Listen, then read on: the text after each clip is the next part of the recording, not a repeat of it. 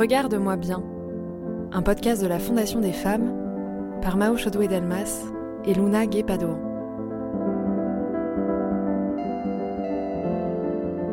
Ce podcast documente en neuf épisodes ce qui se joue autour des femmes avec la pandémie, elles qui ont été à la fois les plus exposées, les plus actives et les plus ignorées depuis un an.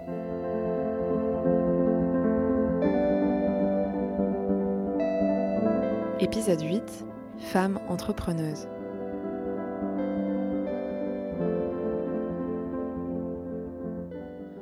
Aujourd'hui encore, les femmes créatrices d'entreprises se voient refuser un crédit près de deux fois plus que les hommes.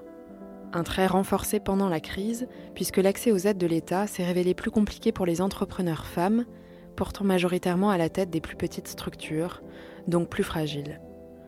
Des phénomènes conjoncturels et structurels qui témoignent de la difficulté pour les femmes d'entreprendre et d'asseoir leur crédibilité en tant que sujet économique. C'est une difficulté bien ancrée dans l'inconscient collectif et c'est une première barrière à l'entrée pour les femmes dans le monde de l'entreprise.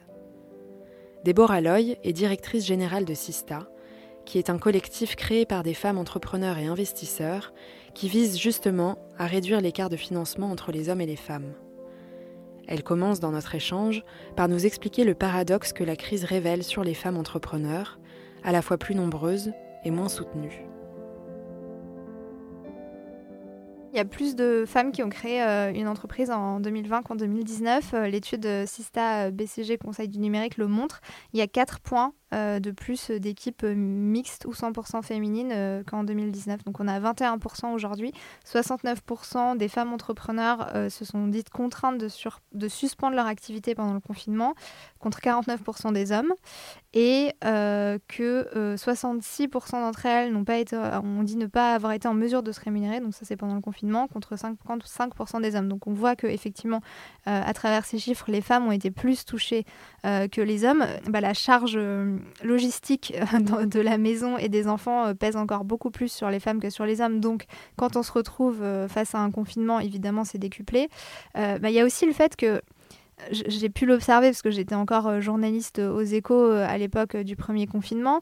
Les fonds d'investissement se sont mis en ordre de bataille pour leur start-up à ce moment-là. Et dans les fonds d'investissement, vous avez des gens qui avaient déjà vécu des crises, qui avaient déjà vécu 2008, qui avaient déjà euh, voilà, passé, euh, vécu évidemment la bulle, euh, la bulle Internet en 2000 pour certains, et qui donc avaient l'habitude de, de, ces crises, même si bon, celle-là était particulière, mais et qui ont pu aider les start-up. À partir du moment où vous avez moins de femmes financées euh, par ces fonds-là, et eh ben, ça veut dire qu'elles n'ont pas eu accès, elles, à cette aide qui était extraordinairement utile pour les entrepreneurs. Donc il y a aussi cet aspect-là qui est que comme elles sont moins financées, moins entourées, et eh ben, ça a été plus difficile aussi pour elles de, de traverser cette crise. Le collectif de femmes Sista cherche notamment à imposer la mixité dans un secteur économique très particulier et très masculin, le numérique. En fait, ce qui est intéressant avec le milieu de la tech, c'est que, euh, en réalité, il y a tellement de milieux qui sont masculins, tellement. Mais euh, la tech est très euh, mis sous le projecteur sur ce sujet-là. Et souvent, les entrepreneurs me demandent, ils me disent, mais pourquoi nous autant Pourquoi vous n'allez pas embêter les banquiers, ces personnes-là? Et je leur dis, mais vous êtes en train de construire le monde de demain. Donc on ne peut pas se permettre, encore moins chez vous, se permettre que ce monde-là soit construit par seulement 50% de l'humanité. C'est pas possible, c'est d'autant plus important. Et pourquoi ce monde est, très masculin? Tout simplement parce qu'il est euh, issu à la fois de la technologie et de la finance. Donc si vous voulez, euh, on, est, on est vraiment au carrefour entre deux mondes extrêmement masculins. Le monde de la technologie, euh, il faut savoir quand même que les premières développeuses étaient des femmes. Voilà, avant que ça devienne attractif financièrement, comme pas mal de professions d'ailleurs, c'était c'était un monde de femmes. Il y a eu beaucoup de femmes, Ada Lovelace par exemple, au début de, de l'informatique. Et puis ensuite, ça a été complètement trusté par les hommes. Et en fait, ce qui s'est passé, c'est quand l'ordinateur est arrivé dans les foyers, il a été complètement marketé pour les hommes. Et moi, j'ai eu pas mal de discussions avec les entrepreneurs qui aujourd'hui ont 30-40 ans ou vendu des startups en leur demandant mais comment est-ce que toi t'es arrivé à la tech en fait? C'était pas tombé sur la tête? Et beaucoup m'expliquent que tout simplement ils jouaient aux jeux vidéo euh, sur cet ordinateur qui était arrivé, euh, l'ordinateur euh, grand public quoi, qui était arrivé chez eux. Et puis ils ont commencé à coder peut-être une petite plateforme pour discuter avec leurs amis avec qui ils parlaient en direct ou ce genre de choses. Et c'est comme ça qu'ils ont appris en fait à coder de manière très ludique et, et qu'ils sont arrivés à la tech. Et ensuite c'est devenu naturel ben, de créer des entreprises technologiques, alors que pendant ce temps-là, les, adolescentes filles que nous étions continuons à jouer à des choses beaucoup, moins, beaucoup moins tech. Quoi. Donc c'est vrai qu'on a cette construction.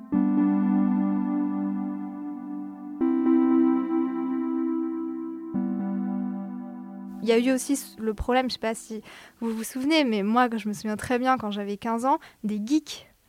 Ces mecs avec leur capuche euh, qui se lavaient pas, c'était pas du tout attractif. à aucun moment, quand tu es une fille de 15 ans, tu avais envie de te mettre devant un ordinateur et d'être associé à ce type de personnes. Quoi. Et donc, il y a eu tout cet univers en fait qui s'est créé, euh, aussi la, narration en fait autour de cet univers qui a été très masculine et qui donc n'a pas été attractif pour les femmes. Et c'est extrêmement dommage parce que. Euh, parce qu'aujourd'hui, ben, c'est des gens euh, qui, de un, construisent le monde de demain, qui, de deux, pour certains, ceux qui réussissent deviennent millionnaires, ce qui est quand même plutôt une bonne chose. Euh, euh, et, donc, les femmes n'ont pas leur place au sein de ça, au sein de cet écosystème. Et puis, de l'autre côté, comme je vous le disais, il y a l'écosystème de la finance, très masculin aussi, qui est aujourd'hui ce qu'on appelle le capital risque, qui sont les fonds d'investissement qui aujourd'hui financent ces startups et permettent à ces startups de devenir très grosses, parce qu'on a besoin de beaucoup de fonds quand on fait une startup tech pour, euh, pour s'étendre et puis pour, euh, pour exister, pour prendre sa place sur le marché.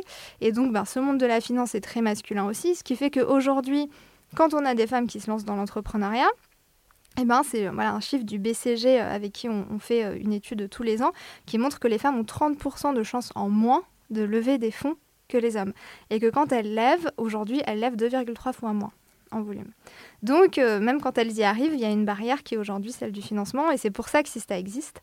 Euh, c'est pour justement euh, ben, travailler à la fois avec les fonds d'investissement et avec les femmes entrepreneurs pour les faire se rencontrer, et puis faire en sorte qu'aujourd'hui, quand on est une femme et qu'on lance une entreprise technologique, on ait la même chance de lever des fonds et qu'on lève autant de fonds que si on était un homme les derniers chiffres qu'on a, donc qui sont issus de l'étude que a fait avec le, BCG et le Conseil national du numérique, euh, montrent qu'aujourd'hui, euh, dans l'écosystème euh, French Tech, donc l'écosystème français des startups, on a 85% euh, des entreprises financées qui sont fondées par euh, des équipes 100% masculines, des équipes fondatrices 100% masculines.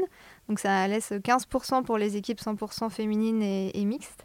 Et puis il y a 90% du capital aujourd'hui qui est investi dans les startups en France en 2020, qui est allé euh, vers euh, des équipes fondatrices 100% masculines. Donc les chiffres sont absolument écrasants. Effectivement, il y a un... En fait, c'est dommage parce que l'entrepreneuriat, ça pourrait être pour les femmes l'occasion d'échapper au plafond de verre. Parce que quand vous créez votre entreprise, ben, il n'y a pas de hiérarchie, vous êtes la chef depuis le début et donc, il ne devrait pas y avoir de plafond de verre. Et ce qui est dommage, c'est qu'il y a un plafond de verre en fait qui arrive au moment de la levée de fonds. Alors, chez Sista, on n'a pas encore trouvé la formule magique, malheureusement. on aimerait bien la trouver. Non, ce qu'on a mis en place, c'est déjà euh, une approche par la donnée.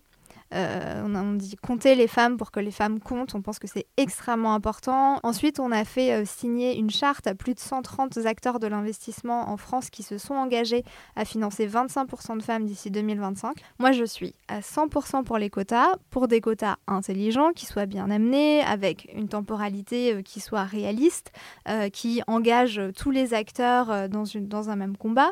mais je, on est en 2021, la situation est celle qu'elle est aujourd'hui pour les femmes dans le monde. Si les choses avaient dû bouger d'elles-mêmes, elles auraient déjà bougé d'elles-mêmes. Enfin, honnêtement, euh, voilà, si on est sincère. Euh, donc, les quotas, c'est un procédé qui fonctionne. on l'a vu avec la loi Copé-Zimmermann. Tout n'est pas encore parfait, mais enfin, il n'empêche qu'aujourd'hui en France, on a 40% de femmes dans les conseils d'administration des entreprises, que ce n'était pas du tout le cas il y a 10 ans. Euh, moi, j'aimerais beaucoup, et avec Sista, on aimerait beaucoup que cette loi d'ailleurs soit appliquée aux startups aussi, parce qu'elle ne l'est pas aujourd'hui. Euh, il n'y a pas assez de salariés dans les startups pour qu'on leur applique euh, cette loi de 40% de, femmes dans leur conseil d'administration. Or, je pense que ça ferait du bien et qu'il n'y a pas de raison qu'elles ne doivent pas se l'appliquer, encore une fois, en le faisant de manière intelligente. Si on parle de mesures correctrices d'inégalité, bah, on comprend qu'en fait, on est juste en train de rétablir ce qui aurait dû exister depuis le début.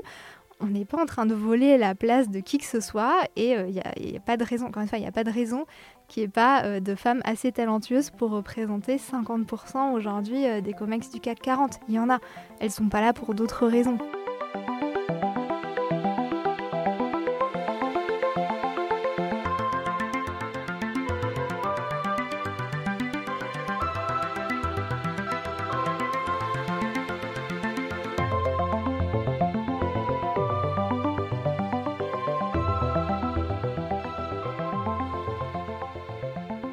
Les startups ne sont que le maillon le plus moderne d'une chaîne économique tout entière caractérisée par la stagnation des inégalités entre femmes et hommes. On compte en général encore 25% d'inégalités de revenus entre les sexes pendant la vie active et 42% au moment de la retraite. 30% des femmes travaillent encore à temps partiel, souvent subi. Elles se voient plus souvent exclues des niveaux hiérarchiques les plus élevés, valorisants, qualifiés et rémunérés des entreprises. Lorsqu'elles y accèdent en effet, ce sont souvent dans des secteurs moins stratégiques ou des fonctions support, comme l'administratif et la communication. En bref, les inégalités poursuivent toutes les femmes sur le marché du travail et dans l'économie, qu'elles soient éloignées de l'emploi, précaires dans l'emploi ou cadres. Marie-Pierre Rixin, députée En Marche et présidente de la délégation aux droits des femmes de l'Assemblée, nous alerte sur ces inégalités économiques de long terme que la crise perpétue, voire renforce.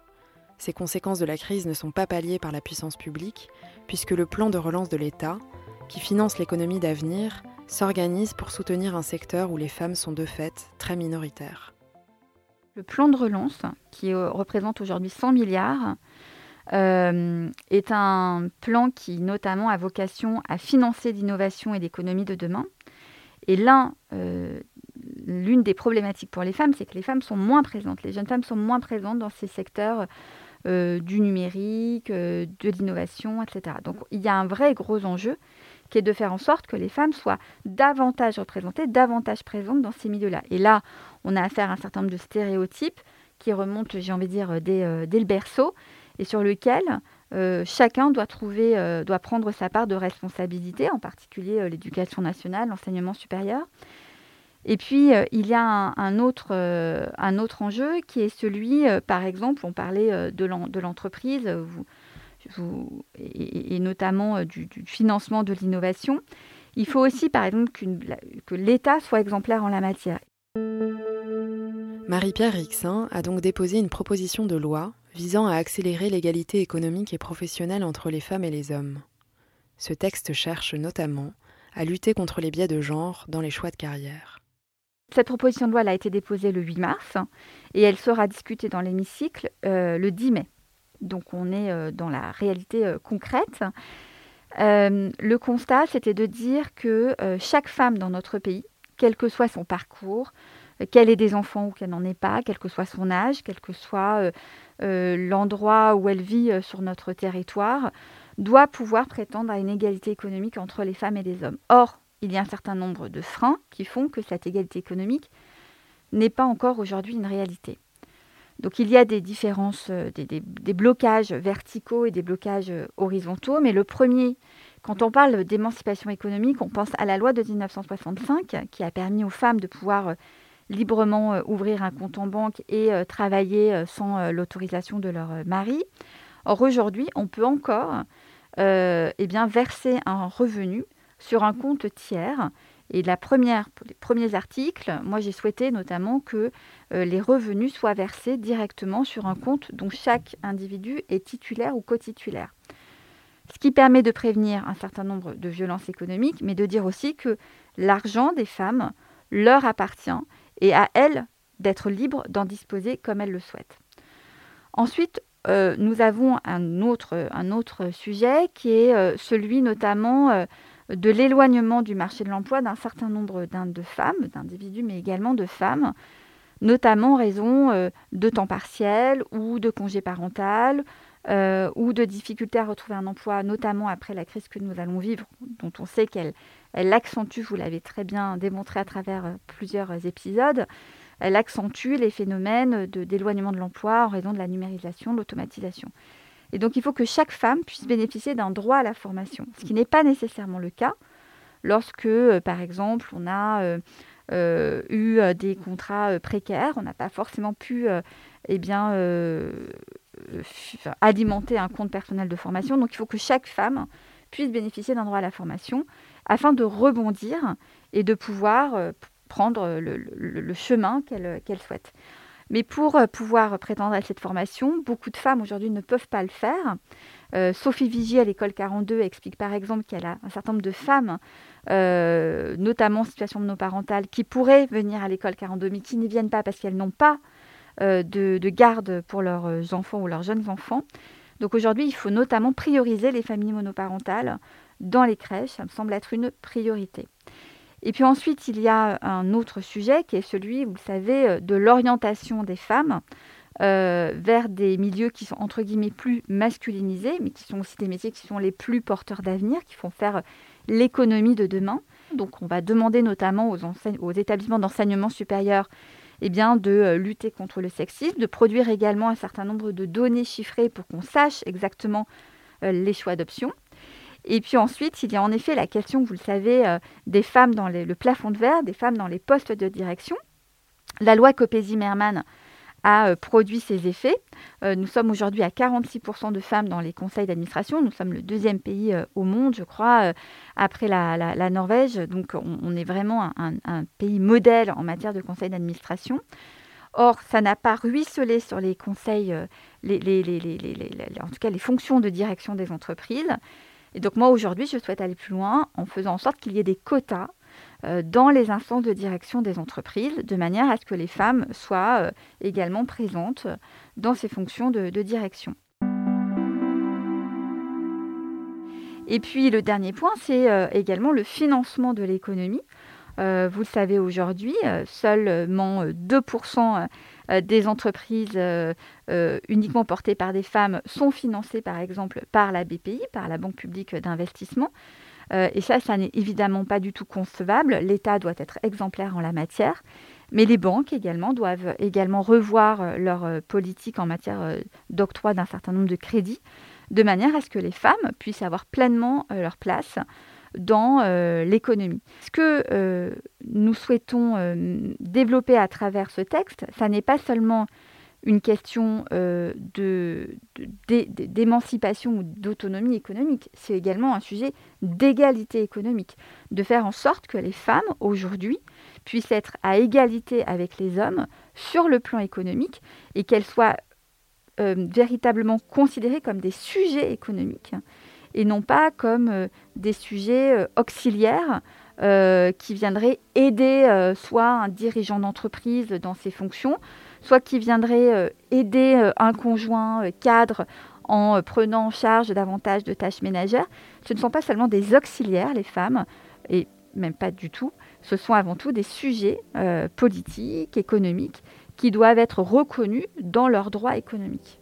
De manière générale, j'ai envie de dire que ce texte, il a vocation à dire une chose, euh, c'est que les femmes ont leur place dans l'économie et que l'argent des femmes ne peut plus être un argent secondaire, ne peut plus être un argent de poche comme il est souvent considéré, que l'argent des femmes, le capital des femmes, le patrimoine des femmes a tout autant d'importance que celui des hommes. Et puis je crois surtout qu'il faut arrêter de dire aux femmes qu'elles ne sont pas légitimes ou qu'elles n'ont pas leur place ou euh, dans telle ou telle euh, fonction parce qu'à force de répéter euh, et de faire reposer sur les femmes euh, euh, cette, responsabilité, eh bien, les femmes elles-mêmes deviennent inhibées, alors même que c'est le système qui doit aussi se réformer.